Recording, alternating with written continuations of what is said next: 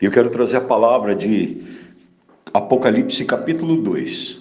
E ela diz assim: Lembre-se, pois, de onde caíste, e arrepende-te e pratica as primeiras obras.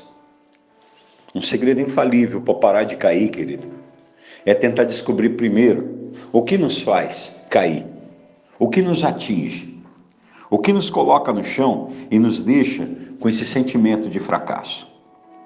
Essa é a primeira atitude que a gente tem. Então, para poder parar de cair, você precisa, em primeiro lugar, se lembrar de quais atitudes você tem tomado que elas têm feito com que você fique prostrado, caído, arrebentado nos seus sentimentos.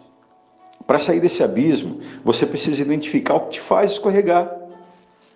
É o que que está te atingindo, querido? É a tua mania de falar demais? O que tem feito te tropeçar? É a mania de fofocar, querido, falar mal da vida dos outros? Ou é de você achar que um pouquinho só de bebida, um pouquinho só de droga, um pouquinho só de pornografia, nada disso te faz cair? Sabe qual é o momento que a gente começa a cair? A gente começa a cair quando a gente deixa que a soberba e a arrogância tomem o coração da gente. Porque a gente começa a ficar com medo de colocar, de, de ficar por baixo, e aí a gente bota tudo a perder. O erro muitas vezes também começa quando a gente se sente pressionado.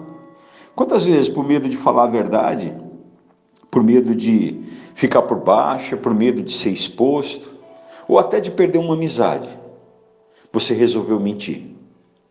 E a mentira não se sustenta, porque ainda que ela seja pequenininha, ela faz um grande estrago. Então, você precisa entender que você não foi criado para viver nessa situação, mas você foi criado para viver cheio da presença de Deus. Alimentar-se do mal é sempre algo destrutivo. Ainda que os teus sentimentos peçam para você maquinar um plano infalível contra uma pessoa, no final das contas, querido, é você que fica atormentado, porque você não foi criado para isso. Quando você decide não depender mais de Deus, quando você decide não ser mais fiel aos princípios do céu, quando você decide ser o Senhor da tua própria vida, você fica entregue à própria sorte. Mas quando você entrega esses desejos, quando você crucifica a sua carne em favor da sua relação com Deus, Deus te protege de todo mal. Ele passa a garantir que a tua fé seja o teu escudo. Então, se você quer ser livre disso que tem te feito mal, desse sentimento, dessa provocação, ou mesmo dessas pequenas concessões que você abre, você precisa ser radical. Você precisa romper com a raiz de todo mal. Porque não adianta tratar o sintoma se a raiz continua lá. Então foge da aparência do mal, querido.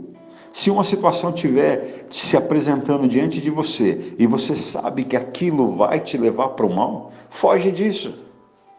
Tudo que você precisa, querido, é acreditar em Deus, ouvir a palavra dele, ser cheio do Espírito Santo para não cair mais nesses papos que a tua própria mente arruma como armadilha para você.